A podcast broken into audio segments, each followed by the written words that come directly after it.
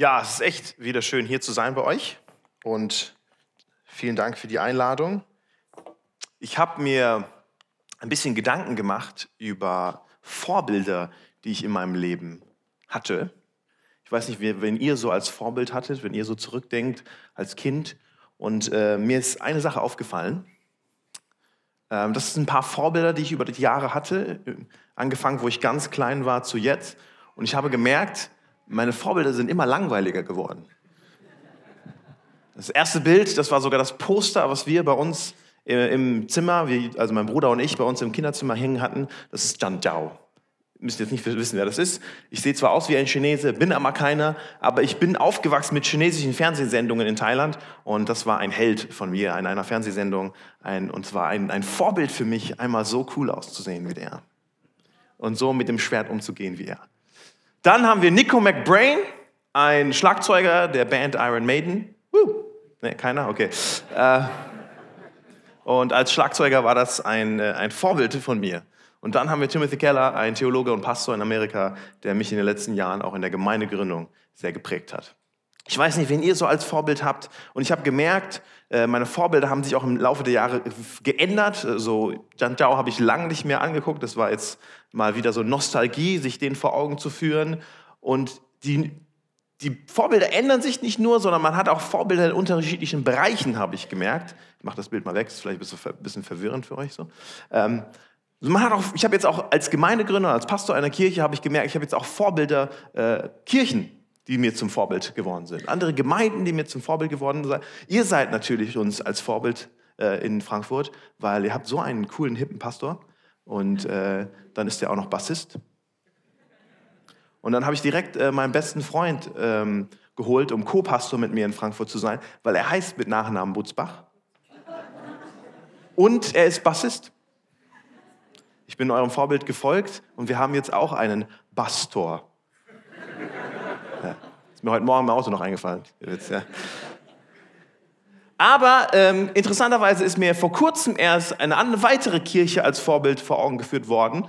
Und wir hatten nämlich ein, äh, ich, mich hat das schon länger beschäftigt, mir ist das immer wieder aufgefallen und ich habe mich mit dieser Kirche ein bisschen auseinandergesetzt. Und dann hatten wir vor kurzem ein ähm, Pastorentreffen aller Pastoren hier in unseres Verbandes. Und auch da ging es um diese Kirche wieder. Und ich habe angefangen, ein Buch zu lesen mit anderen Pastoren in unserem Rhein-Main-Gebiet. Und auch da wurde diese Kirche wieder erwähnt. Und von allen Seiten wurde diese, kam mir diese Kirche vor Augen. Und man hat sich mehr und mehr mit dem auseinandergesetzt. Und ich habe gedacht, wenn ihr sowieso in einer Predigtreihe seid, die Stadtmission heißt, und ihr heißt, und ihr quasi inmitten des Prozesses seid, euch zu fragen, wer ihr denn seid und was das denn bedeutet, vielleicht könnt ihr, wie wir, auch von dieser Kirche lernen. Und vielleicht kann ich euch euch heute mitteilen, was ich gelernt habe und euch mit dafür begeistern und inspirieren.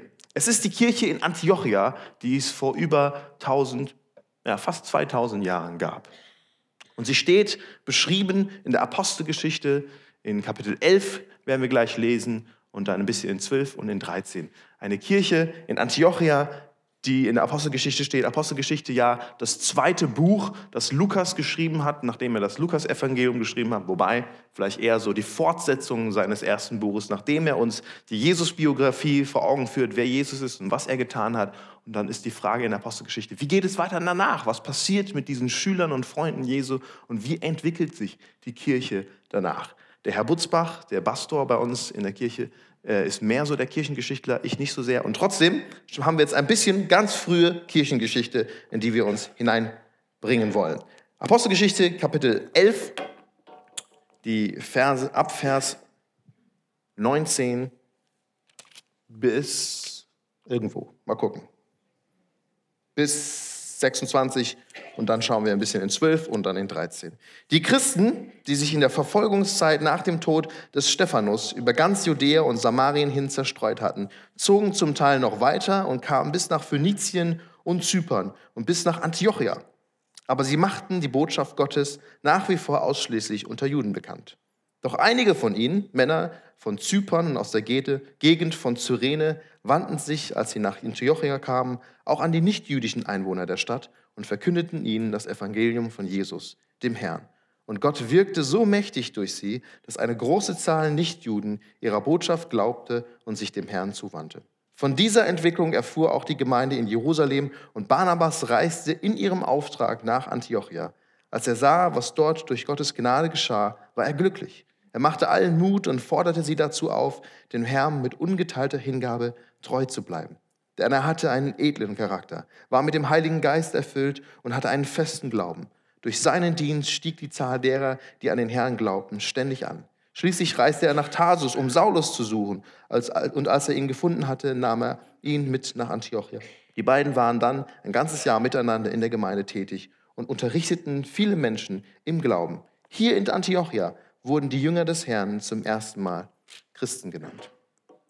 Und dann in Kapitel 12 ab Vers 25, nachdem Barnabas und Saulus ihren Auftrag in Jerusalem erfüllt und die Geldspende überbracht hatten, kehrten sie nach Antiochia zurück Johannes mit dem Beinamen Markus begleitete sie. In der Gemeinde von Antiochia gab es eine Reihe von Propheten und Lehrern, Barnabas Simeon genannt, der schwarze Lucius aus Cyrene, Manäen und der zusammen mit dem Fürsten Herodes aufgewachsen war und Saulus. Eines Tages, während die Gemeinde dem Herrn mit Gebet und Fasten diente, sagte der Heilige Geist, stellt mir Barnabas und Saulus für die Aufgabe frei, zu der, sie berufen, zu der ich sie berufen habe. Dann legte man den beiden nach weiterem Fasten und Beten die Hände auf und ließ sie ziehen. Lass uns beten. Herr, wenn wir diese Worte lesen, dann wollen wir uns vor Augen führen und uns bewusst machen, dass es deine Worte sind. Dass es Gottes Wort ist, was wir hier lesen. Und wir preisen und danken dir für das Vorrecht und dieses Geschenk, das du dich offenbart hast und gezeigt hast. Dass wir dieses Wort haben. Und wir wollen auf dieses Wort hören. Und dein Wort soll jetzt erklingen. Und es soll uns nicht nur informieren, sondern es soll uns formen, es soll uns prägen, es soll uns auch herausfordern und da herausfordern, wo du es willst. Wir wollen offen dafür sein, dass du uns prägst und es gebrauchst, dass wir am Ende noch mehr verstehen davon, wie großartig, wie gut, wie wunderbar, wie anbetungswürdig du bist.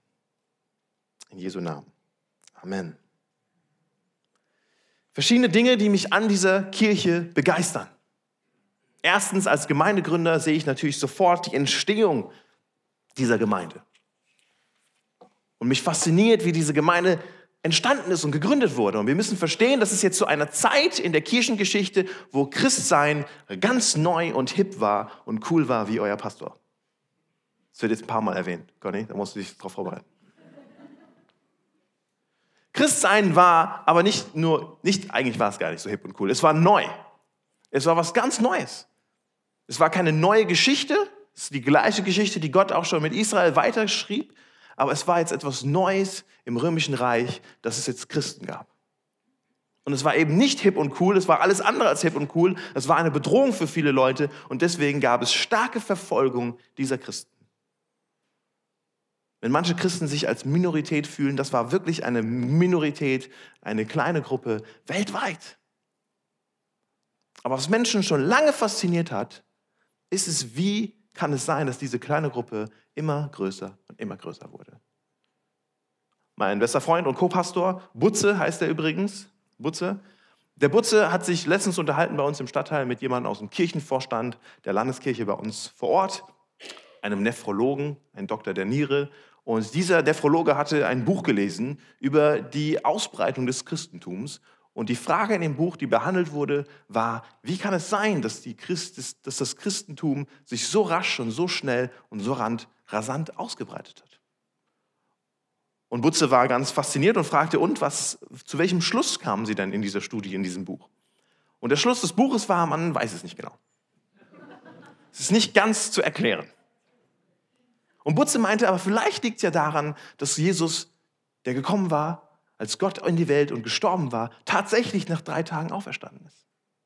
Wir haben historische Berichte von diesem Ereignis, die gelesen wurden konnten, zur gleichen Zeit, wo die Zeugen, die in den Berichten erwähnt wurden bei Namen, damit man auch weiß, wer sie sind, noch befragt werden konnte. Und dass diese Schriften und Berichte und Historienberichte überhaupt so verbreitet waren, bezeugt dafür, dass wenn man die Zeugen gefragt hat und sagt, hey, stimmt das überhaupt, was hier die ganze Zeit kursiert an, an Berichten?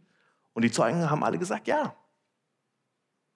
Kann es sein, dass es tatsächlich passiert ist und dass deswegen dieser völlige neue Gedanke für viele sich so rasant und so schnell ausbreiten konnte. Aber er hat sich nicht nur schnell ausgebreitet, sondern die andere Sache, die mich fasziniert, ist, er hat sich ausgebreitet trotz hartem, hartem Widerstand. Was muss das gewesen sein, was den Leuten so wichtig war, daran zu glauben und das anzunehmen und den Preis zu bezahlen, den es kosten könnte, gerade in dieser Zeit ein Christ zu sein? Sogar, wie Stephanus, der hier erwähnt wurde, zu sterben, indem man gesteinigt wird.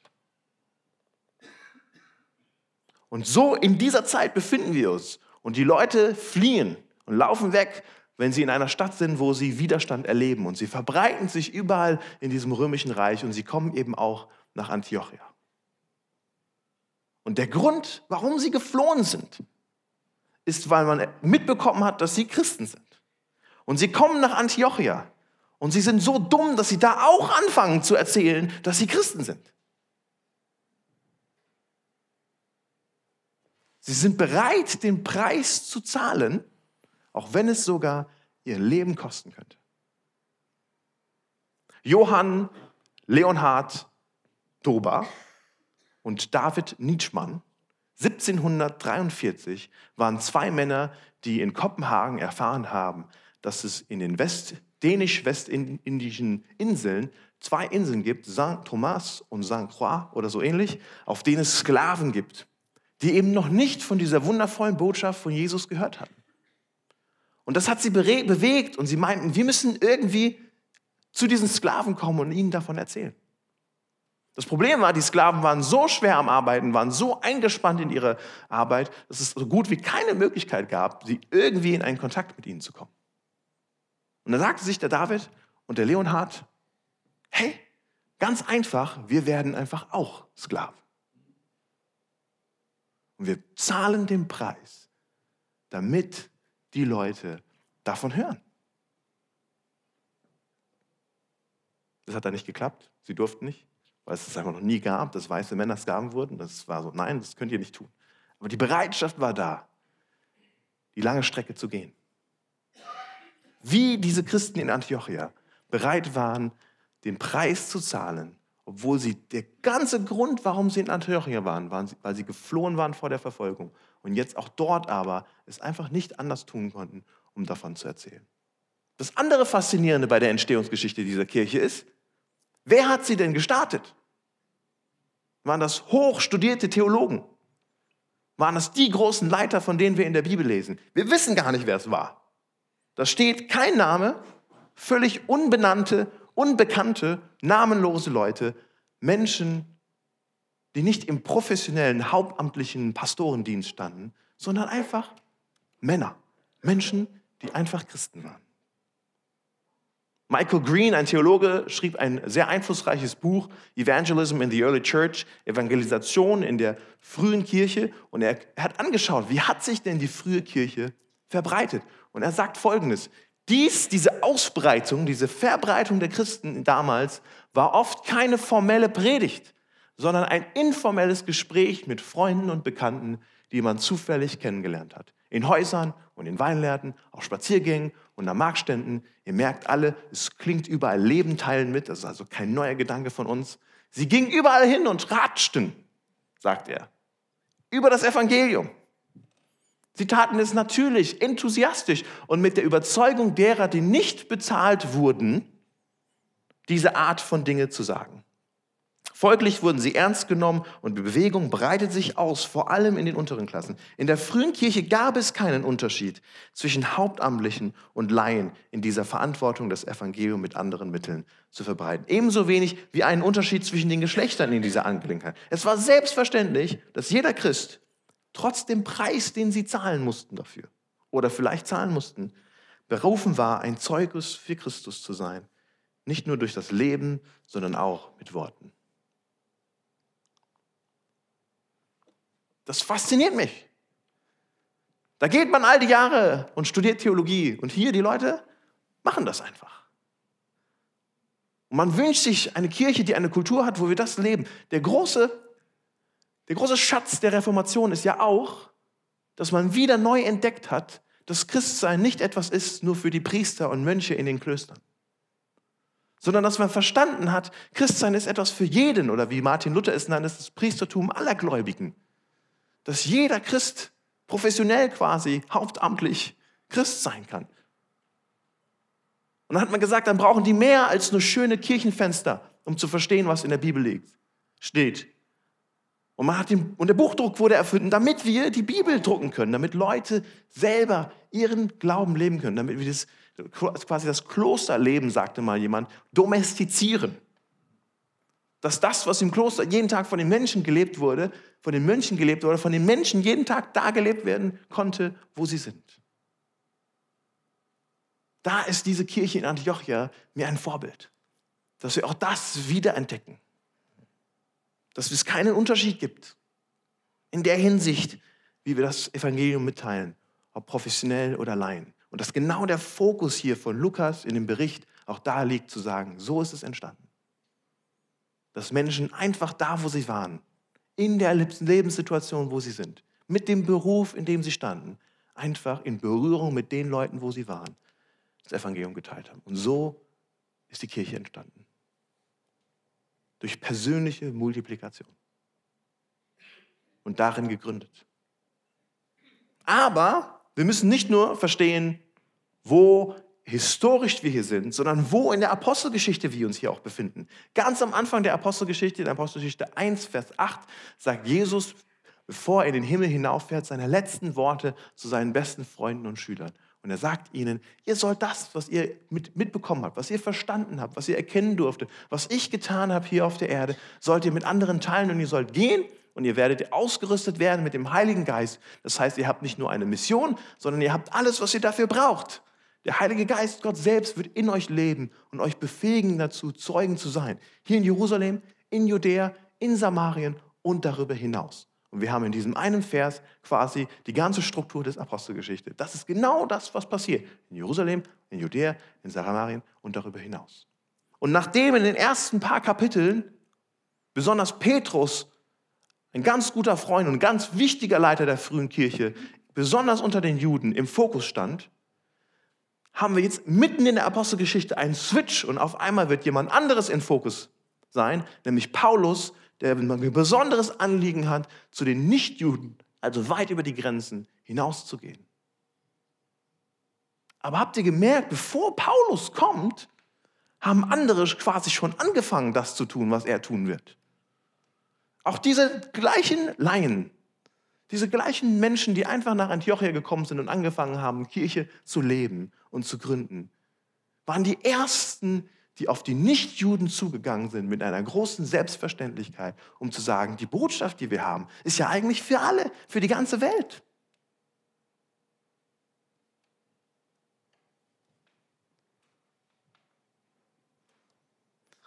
Mich fasziniert das, weil wir verstehen müssen, Juden und Nichtjuden, das war eine größere Trennung, als wir das vielleicht jetzt erahnen können. Die haben nicht an einem Tisch gesessen und gegessen, die haben sich nicht gegenseitig besucht. Es gibt Berichte, Geschichten in der Apostelgeschichte, wo, man, wo jemand sagt, als Jude sollte ich eigentlich gar nicht in dein Haus kommen, das gehört sich nicht. Es gab im Tempel eine ganz klare, ganz klaren Hof für die Juden und einen Hof für die Nichtjuden. Und da gab es Ausgrabungen, wo Schilder gefunden wurden, wenn du rüberkommst auf die Seite der Juden, wir töten dich. Und das war ganz tief bei den Juden drin. Teil ihres Glaubens. Und jetzt auf einmal fangen da Leute an und sogar die Leiter der Kirchen sind ein bisschen verwirrt von dem, was eigentlich nicht verwirrend sein sollte, weil das ist, was Jesus schon die ganze Zeit gesagt hatte, dass es für alle gilt. Und sie gehen hin zu diesen Leuten, einer anderen Kultur. Es ist nicht eine Willkommenskultur. Es ist nicht eine, hey, wenn du kommen willst, darfst du gerne dabei sein. Es ist eine, ich werde dich aufsuchen. Ich werde zu dir kommen. Ich werde hineintreten in dein Leben. Ich werde dir nahe kommen. Und dann haben sie die Leute nicht nur aufgesucht, sondern haben sie eingeladen in ihre Gemeinschaft. Aber nicht nur so als Gast, sondern in die Leitung der Gemeinde. Es war eine Gemeinde mit einer multikulturellen Leitung, erzählt uns Apostelgeschichte 13. Dass sie nicht nur Teil der Gemeinschaft sind, sondern bestimmen, was für eine Gemeinschaft sie sind. Mit Entscheidungen sind. Und wenn wir das Wort Mosaik hören, und ich kann das ja so schön malen, wir denken alle, ah, wie schön, viele bunte Steine und viele tolle Kulturen. Aber ganz ehrlich, man macht nicht multikulturelle Gemeinde, weil es einfacher ist. Man macht nicht multikulturelle Gemeinde, weil es produktiver oder effektiver ist. Eine Frau aus unserem Team war gestern auf einer, gestern, ja, gestern auf einer eritreischen Hochzeit eingeladen, als einzige Deutsche. Chaos. Sie wusste gar nicht, was, wo, wie passiert, was, sprachliche Barrieren. Sie sollte eigentlich unser Auto nehmen, um als Hochzeitsauto äh, zu fahren. Sie kam an, es gab schon ein Hochzeitsauto. Okay, dann hat sie einfach Leute hin und her gefahren, dann hat sie Leute zu einer Kirche gefahren, dann kam das Hochzeitsauto und sie ist eine gute Freundin auch der Braut. Die Braut stieg aus, aber Mann, äh, Moment mal. Sie hat sie nicht wiedererkannt. Entweder war sie so krass geschminkt. Nein, es war eine andere Frau. Eine andere Braut. Bin ich jetzt auf der falschen Hochzeit? Was ist hier los? Dann geht sie in den Gottesdienst drin, zwei oder drei Stunden stehen, natürlich im Gottesdienst. Und da vorne werden zwei Ehepaare verheiratet. Ah, okay. Riesenchaos. Und sie kam am Abend auf mich zu und wir haben darüber gesprochen. Sie war einfach nur fertig. Ich habe gesagt, ja, ich, konnt, ich kann nicht mehr. Ich, was passiert hier? Das Auto war noch nass, dann haben sie trotzdem angefangen mit Tesafilmen Ballons ans Auto festzukleben an ihr Auto. Die hat sie natürlich alle auf dem Weg verloren. Hinter ihr die Autofahrer haben voll gehupt. Was ist los mit dir? Warum hast du Ballons an deinem Auto? Chaos. Und ich habe zu ihr gesagt, Verena, unsere Vision ist verrückt, oder? Ist doch verrückt. Man redet immer von der Bereicherung anderer Kulturen, aber wenn wir wirklich tiefe Gemeinschaft mit anderen Menschen zu tun haben, die ein komplett anderes Weltbild haben, dann ist völlig verständlich, wenn ich sage, hey, du bist herzlich willkommen, aber bleib mal Gast. Weil wenn du bei uns im Leitungskreis sitzt, ey, wir kriegen ja nichts geschafft. Wenn du mit deinen Vorstellungen und den Dingen, die dir wichtig sind, auch noch anfängst, hier dich mit einzumischen in das, was wir hier machen wollen. Wow! Aber das ist multikulturelle Gemeinde dass man bereit ist, den Preis der Bequemlichkeit zu zahlen, weil einem etwas anderes wichtiger ist vielleicht als die Effektivität.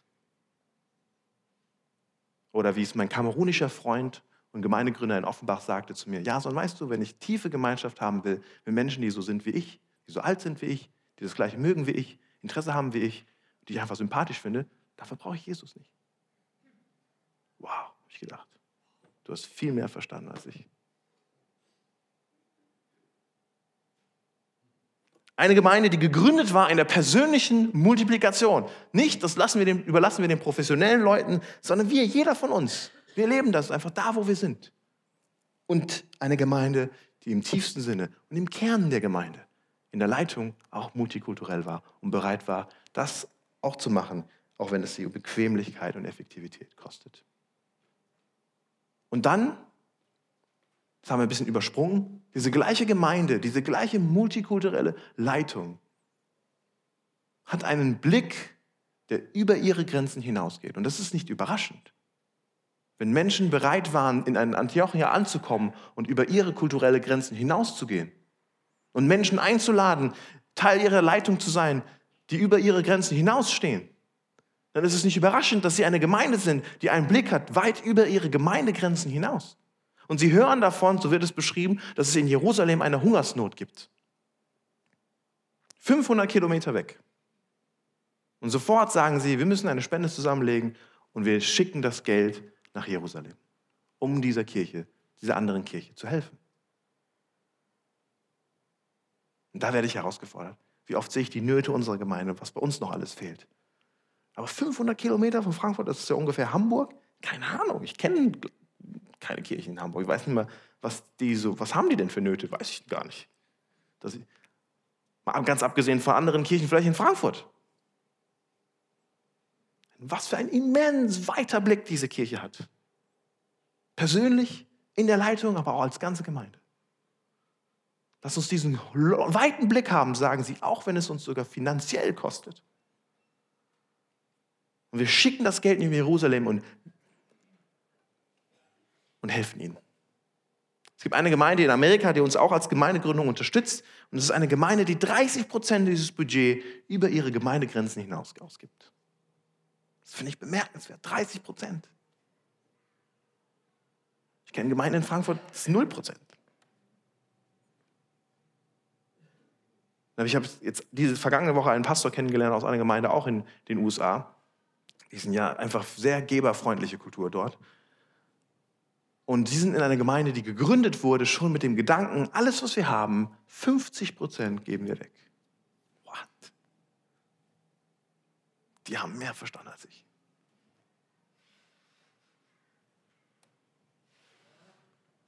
Und wen nehmen wir, um Geld zu schicken, 500 Kilometer weg und dann kommen sie wieder 500 Kilometer zu uns? Das ist ein langer Weg.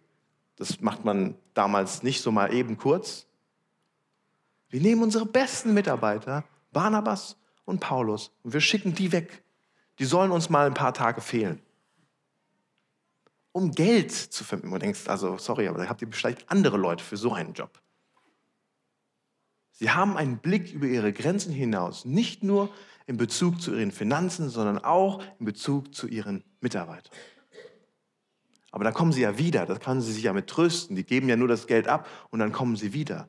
Aber genau diesem multikulturellen Leitungsteam begegnet Gott und legt ihnen aufs Herz, Mitarbeiter gehen zu lassen. Wobei man dazu betonen muss, es war eine Leitung, die schon empfänglich war für dieses Reden Gottes. Empfänglich in ihrem Denken, schon von vornherein in ihren Wurzeln eine Kirche, die über ihre Grenzen hinausdenkt. Und empfänglich auch in dem Moment im Beten und Fasten befanden sie sich, als Gott zu ihnen sprach. Und sagte, sondert diese beiden aus und schickt sie weg. Und welche beiden? Ein Barnabas, in Apostelgeschichte 4 schon erwähnt, als der Tröster und Ermutiger, den Jerusalem auch losgeworden ist quasi. Sie haben ihn losgeschickt, er soll mal gucken, er ist nie wirklich zurückgekommen. Dann bleibt er, dann geht er auch wieder und holt einen Saulus. Ja, äh, auch Paulus, griechisch oder hebräischer Name. Und holt Paulus oder Saulus zurück. Und sie sind da ein Jahr. Und hier steht auch, dass während Barnabas da war, wuchs die Gemeinde durch seinen Dienst. Ein kostbarer Mitarbeiter. Hey, jetzt geht's erst richtig los. Und dann, tschüss. Stellt euch das mal vor, bitte. Ja, ihr seid Chef bei hm, VW. Oder irgendjemand hier Chef bei VW? Okay, gut. Ihr seid Chef bei VW und ihr bekommt einen neuen Mitarbeiter und das ist einfach ein Top-Typ. Und durch seine Mitarbeiter und durch sein Engagement, einfach ein schlauer Junge, geht es einfach wirtschaftlich hoch. Ich weiß nicht, ich bin kein Autotyp, aber keine Ahnung. Mehr Autos werden verkauft und ihr bekommt, ihr könnt Schulden abbauen, ich weiß nicht. Es gibt keine komischen juristischen Krisen mehr. Und es läuft einfach in der Firma besser als jemals zuvor. Es boomt. Und dann sagt er, ey Junge, weg, geh zu Mercedes. Mach's da auch so gut. Das ist nicht normal dass man seine besten Mitarbeiter abgibt, damit es woanders vielleicht noch besser läuft als bei dir selbst. Was ist mit dem Lücken? Was ist mit dem, was... Eine Wahnsinnskirche mit einem Blick weit über ihre Grenzen hinaus, die bereit ist, den Preis zu zahlen, auch wenn es finanziell kostet oder in Mitarbeiter kostet. Aber vielleicht ist es gar nicht so unnormal. Die Bibel beschreibt uns als Kirche weltweit als ein Leib, ist wie ein Körper. Vielleicht ist es gar nicht so unnormal, wenn das Herz sagt, nein, das ist mein Blut. Das kriegt ihr nicht. Kannst vergessen, Kopf, Gehirn, kriegst kein Blut. Das ist mein Blut. Bleibt bei mir. Das wäre komisch. Also es wäre tödlich, wenn euer Herz das anfangen würde zu sagen. Wenn die Lunge sagt, nee, ich habe den Sauerstoff reingebracht, mein Sauerstoff, bleibt bei mir. Geht nicht weiter. Oder Gehirn sagt, nee, meine Gedanken, geht euch nichts an, Fuß. Halt selber gucken. Ah, du kannst ja nicht gucken. Ja. Sie haben sich verstanden als Teil etwas Größerem. Und sie haben dazu geführt, das ist ja wahnsinnig. Es wird so mal eben nebenbei erwähnt, aber sie senden Paulus und Barnabas aus. Und aus diesem Aussenden entstehen dann die großen Missionsreisen des Paulus, wo die Kirche sich dann nochmal wahnsinnig weiter ausbreitet weil eine Leitung bereit war, einen Blick über die Grenze hinaus zu haben, in allen Bereichen ihrer Kirche auch wenn es Mitarbeiter und Finanzen kostet. Und Paulus ist dann von Stadt zu Stadt, weil die Stadt ihm besonders auf dem Herzen lag, weil er wusste, das ist ein strategischer Punkt. Wir müssen verstehen, Antiochia war eine, die drittgrößte Stadt im Römischen Reich. Sehr multikulturell. Interessant, wenn man nachguckt, wie, viel, wie groß war die Bevölkerung von Antiochia, dann, dann gibt es manche Leute, die sagen, irgendwas zwischen 100.000 und 600.000. Wow, okay. Ja, Wissenschaftler sind sich einfach nicht einig. Aber wir sagen mal, wahrscheinlich so um die 300, 400.000 Menschen in dieser Stadt. Das ist für die Zeit, das war riesig. Eine große Stadt. Und Paulus ging immer von Stadt zu Stadt, weil ihm klar war, wenn ich das Römerische Reich oder die Welt prägen will, dann muss ich in die Stadt. Weil alles, was in der Stadt trennt wird, das findet seinen Weg auf die Dörfer. Alles, was im Dorf zum Trend wird, hm, selten findet seinen Weg, selten in die Stadt in der Stadt, politisch, von der Bildung. Das, die Stadt ist das, was prägt. Auch das, ich sage ich sag nichts gegen Kirchen auf dem Land, aber wir brauchen Kirchen in der Stadt und wir sind irgendwie in gewisser Weise zu einem ländlichen, zu einer ländlichen Bewegung geworden. Und ich glaube, das spüren wir als Land. Kurzer Exkurs Stadt von mir. War nicht geplant, aber mein Herz schlägt für die Stadt. Wie jemand mal sagte, Kirche muss da sein, wo die Menschen sind. Und wenn die meisten Menschen in der Stadt sind, dann brauchen wir die meisten Kirchen in der Stadt. Finde ich logisch. Weil eine Gemeinde bereit war, über ihre Grenzen hinauszuschauen. Persönlich, als Leitung, aber auch als ganze Gemeinde. Ich habe euch ein Bild mitgebracht. Das ist jetzt nur die paar Verse, die wir gelesen haben kurz in Pfeilen beschrieben. Da kommen Leute aus Cyrene und aus Zypern hin nach Antiochia. Und dann kommt jemand aus Jerusalem hoch, um sich das anzugucken. Und geht dann nach Tarsus und kommt wieder zurück. Und geht dann mit Paulus wieder nach Jerusalem und Geld zurück und kommt dann wieder zurück. Und dann senden sie Paulus und Barnabas nach Zypern. Und man merkt, das ist eine Kirche, wo man merkt, sie ist Teil einer Bewegung. Das ist eine Kirche, die ist in Bewegung. Das ist eine Kirche, die andere in Bewegung setzt. Und wir könnten noch viel, viel weitere äh, Pfeile zeichnen, wenn wir noch weiterlesen. Denn das beginnt ja erst in Zypern mit dem, was Paulus und Barnabas tun. Und geht dann noch weiter nach Kleinasien.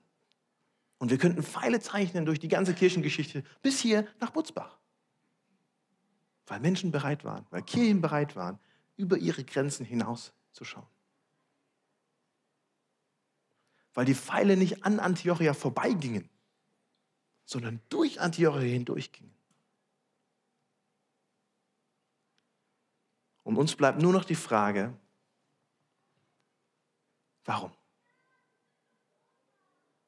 Wenn ich so ein Vorbild als Kirche habe, dann frage ich mich, warum, was muss ich machen? Warum hat diese Kirche diese Einstellung?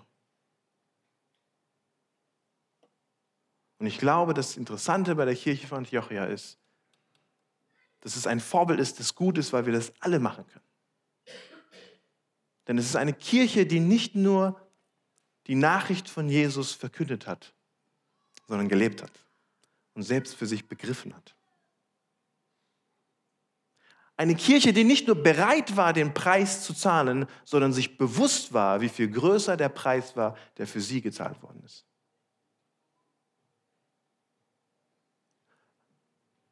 Sie waren bereit, den Preis zu zahlen, anderen davon zu erzählen, auch wenn es ihr Leben kostet, weil sie wussten, der Weg, den Gott gegangen ist für uns, war viel weiter. Und er war bereit, sein Leben zu geben für uns. Alles zu geben. Die Bibel sagt, es gibt keine größere Liebe, als sein Leben zu geben, weil dann gibt es nichts mehr, was du zu geben kannst. Und Gott war bereit, alles zu geben, sein Leben zu geben am Kreuz, um eine Beziehung, eine Gemeinschaft mit ihm möglich zu machen.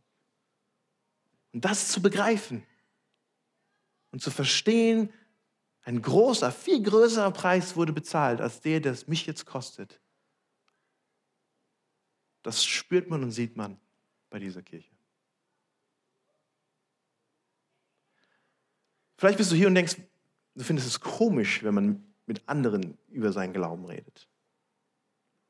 Warum muss ich das, was ich für mich lebe, anderen irgendwie auferlegen oder aufdrängen? In einem Zeitalter der Toleranz und des Pluralismus lässt sich das schwer schlucken. Meine Eltern sind Missionare in Thailand. Das ist ja auch so ein Wort, was man am besten nicht erwähnt. Aber vielleicht habt ihr schon als Stadtmission auch darüber gesprochen. Als ich, als ich versucht habe, Bauingenieurwesen zu studieren in Aachen, hatte ich einen Kommiliton, der mich gefragt hat, was meine Eltern machen. Und ich in meiner noch sehr Na Naivität, frisch in Deutschland, keine Ahnung, ähm, sagte, ja, meine Eltern sind Missionare in Thailand. Und er war so, ach so, krass. Gehen die dann so mit dem Kreuz ins Dorf? Und ich habe gelacht, wie ihr. Ich dachte, das ist äh, die Vorstellung, meine Eltern vor Augen zu haben, wie sie mit so einem Riesenkreuz ins Dorf gehen in Thailand. Und er guckte mich ganz ernst an und dann merkte ich, es war kein Scherz. Das war seine Vorstellung.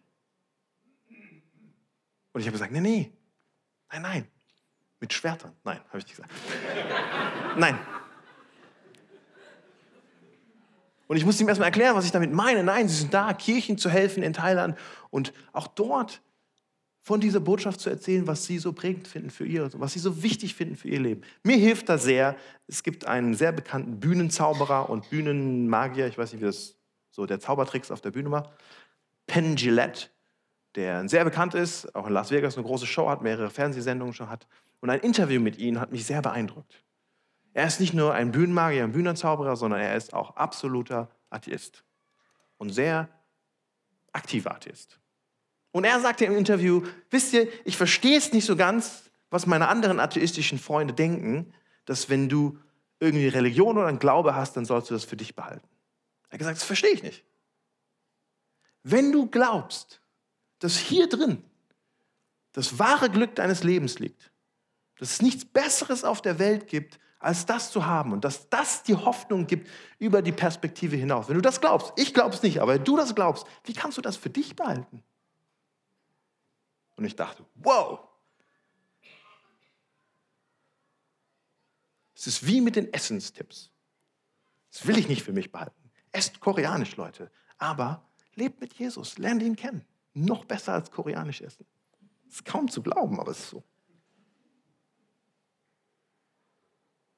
Diese Kirche wusste nicht nur, welchen Preis sie bereit sind zu zahlen, sondern war sich bewusst, welchen viel größeren Preis für sie gezahlt worden ist.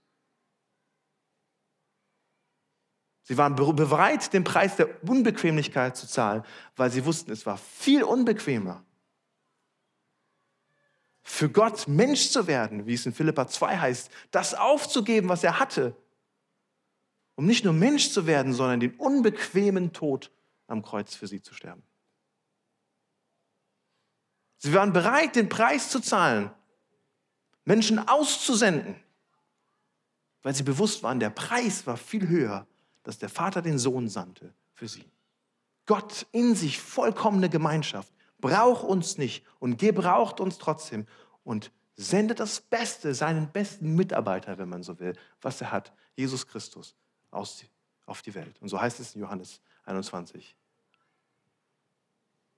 Wie der Vater mich gesandt hat, sende ich euch.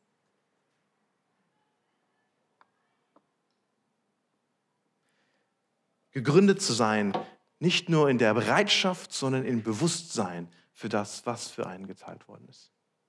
Das fasziniert mich an dieser Kirche Antiochia und es ist mir zum Vorbild geworden. Dass wir eine Kirche sind, die weit über unsere Grenzen hinaus denkt, weit, hinaus, weit über unsere Grenzen hinaus blickt, aber auch weit über unsere hinaus geht. Das bedeutet persönlich auf Menschen zugeben, die ganz anders sind. Oder auch das bedeutet, Leute loszulassen und nicht nur einen Abschiedsgottesdienst zu feiern mit Menschen, sondern einen Aussendungsgottesdienst zu feiern. Nicht nur Tschüss zu sagen, sondern Geh zu sagen. Lass uns beten.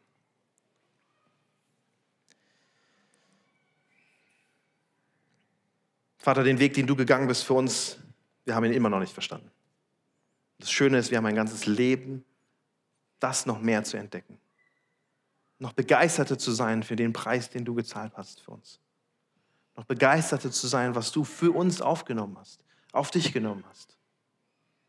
Wie weit deine Liebe reicht. Herr, wir wollen Kirche sein, die über die Grenzen hinaus wird, damit sichtbar wird, wie grenzenlos deine Liebe und Gnade ist.